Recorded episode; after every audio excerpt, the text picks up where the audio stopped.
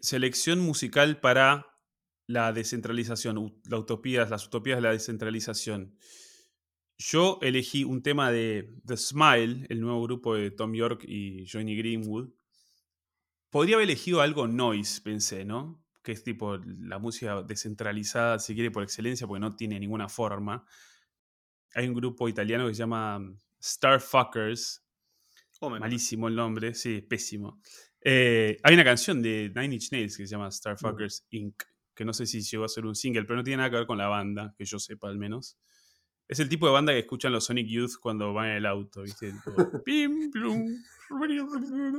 bueno, y tiene una, una, anécdota divertida como para ilustrar esto de la descentralización, que es, estaban en un festival probando sonido, ¿no?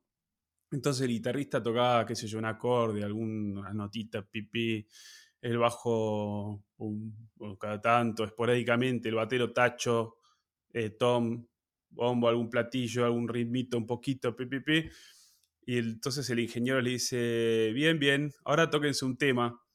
Y ellos se miran entre ellos y le dicen, ese es el tema. Em, en fin, qué divertida anécdota. Pasó a ser como una especie de, leyenda en, la escena musical italiana. De todos modos, vuelvo a lo que estaba diciendo. Elegí un tema de The Smile que, mm, si escuchan el nuevo disco, es, es, algo que sucede, creo, de principio a fin.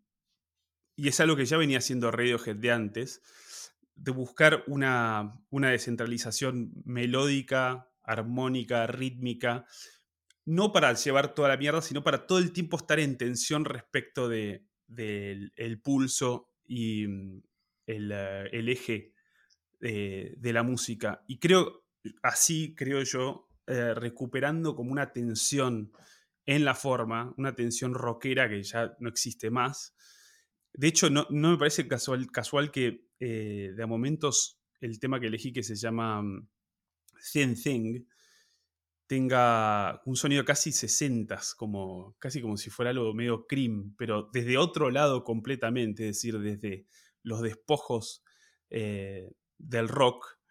Y, también tiene algo de... Mm, vienen buscando siempre una invención sónica, como un, tratar de encontrar nuevos sonidos, ¿no? que también fue como una, eh, una tarea que el rock se, puso, se propuso a sí mismo en su historia y que se sigue proponiendo aún hoy, debo decir, eh, sobre todo con el PC Music y haciendo todo de manera digital y saturando todo, etcétera, etcétera.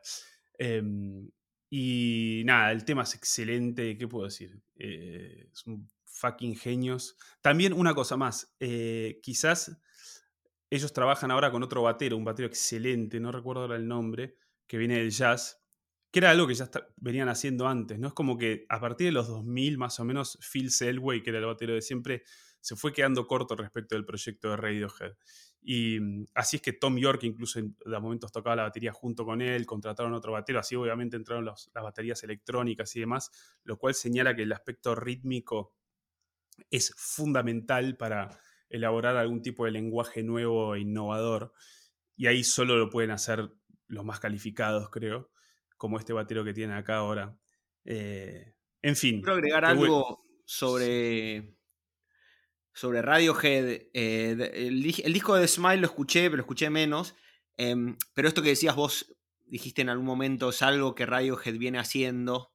Eh, creo que el, proceso o la tendencia a la descentralización ahí eh, tiene mucho que ver con, el lugar de la voz y con la naturaleza de la voz de, Tom York, ¿no? Que es, una voz que se va este, digamos, em, desgranando, por decir así.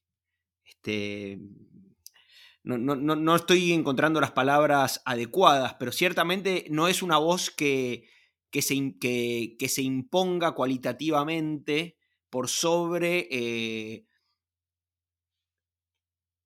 por, sobre los instrumentos, ¿no? por sobre este, la...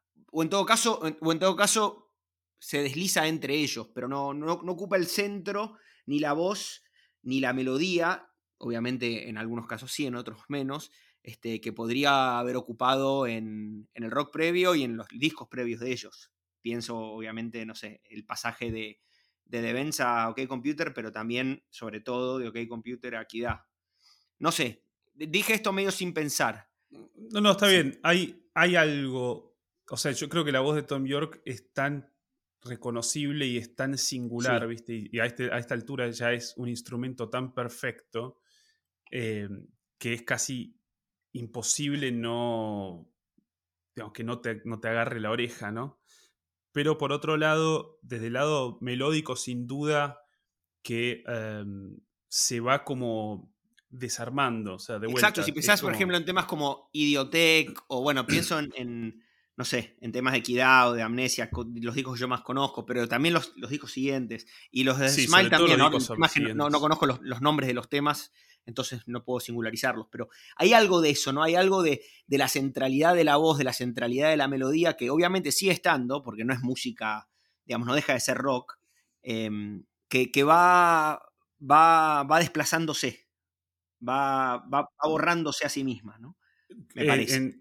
No sé si se borra a sí misma, pero en todo caso sí se corre del lugar que uno espera que la voz o de la función que, uno espera que la voz cumpla. En este tema me parece que está clarísimo. Canta una melodía muy extraña y uno no sabe bien dónde carajo está el uno, dónde termina, dónde empieza.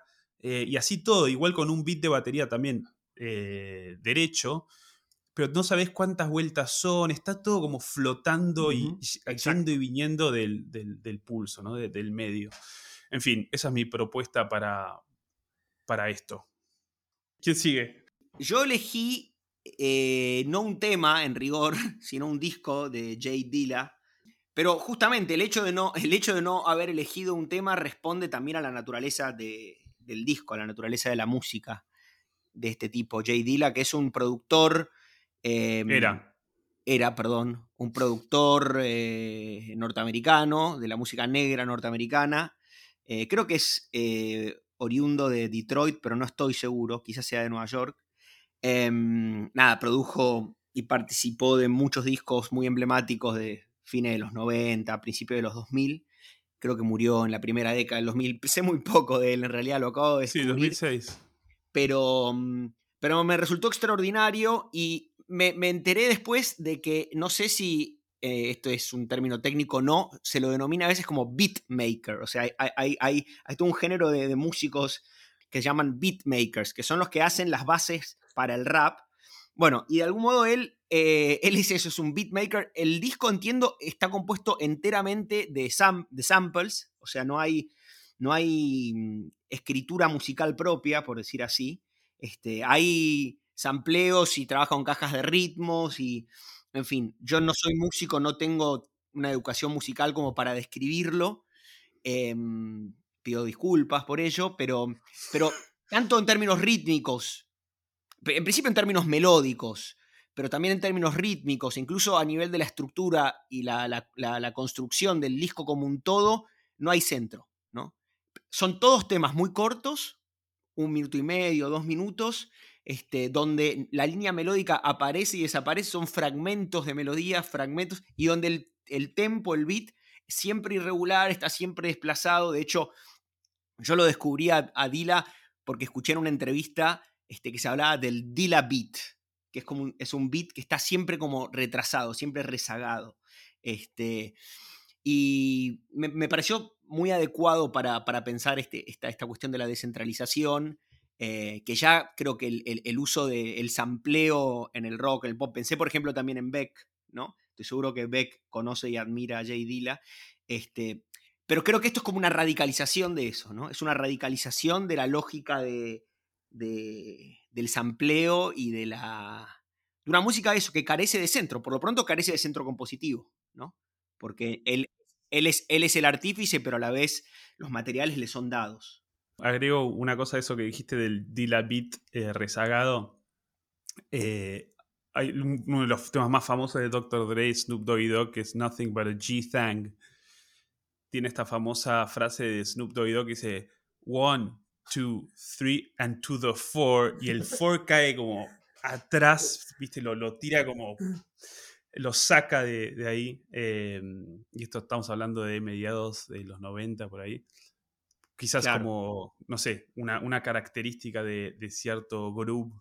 Eh, Para, hay algo que aclarar acá, que es que Ale, nuestro conductor, nuestro líder, es baterista. ¿No? Sí. porque Sí. si no, no se entiende.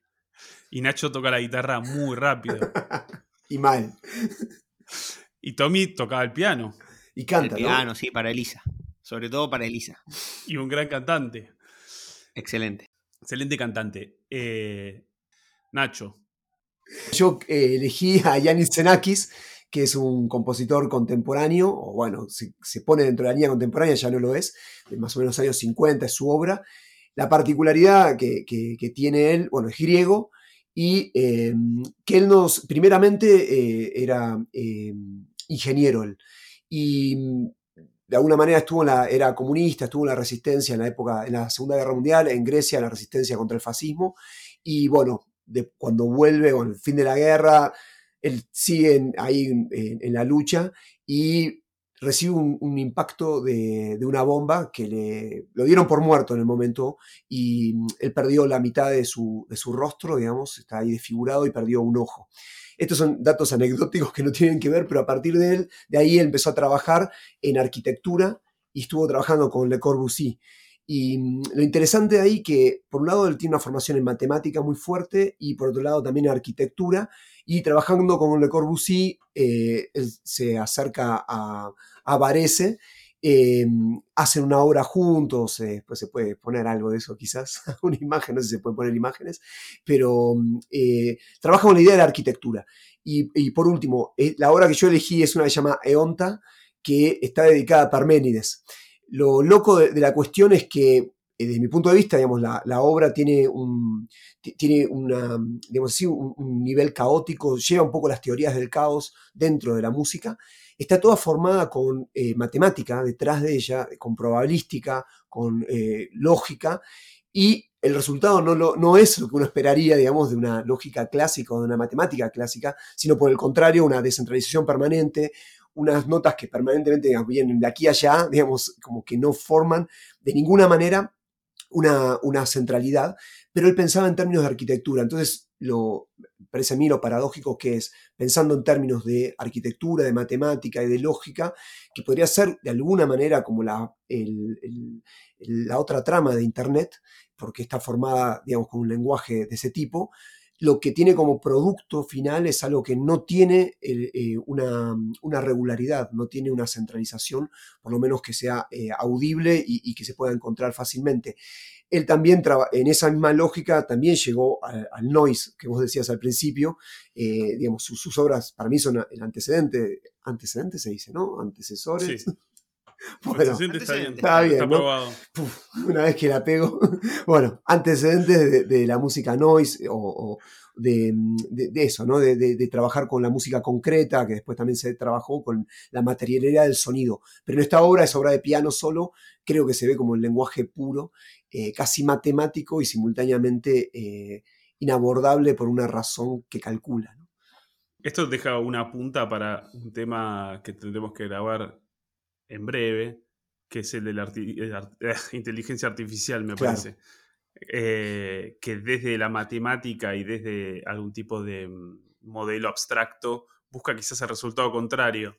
Eh, o bueno, hacer una arquitectura de, de la simulación eh, y no ya de, de- de la idea, de, ¿no? Exacto. Y es muy loco que esté dedicada en ese sentido a Parménides, esta idea del comienzo, por decir de una manera, de Occidente, no ser y pensar son lo mismo, y que ahora el ser y el pensar sea el pensamiento calculador matemático, pero simultáneamente sea la absoluta descentralización o incluso, eh, eh, no sé, no, diría la desaparición del ser, pero en cierta manera es eso, como la puesta en práctica del desvanecimiento mismo del ser.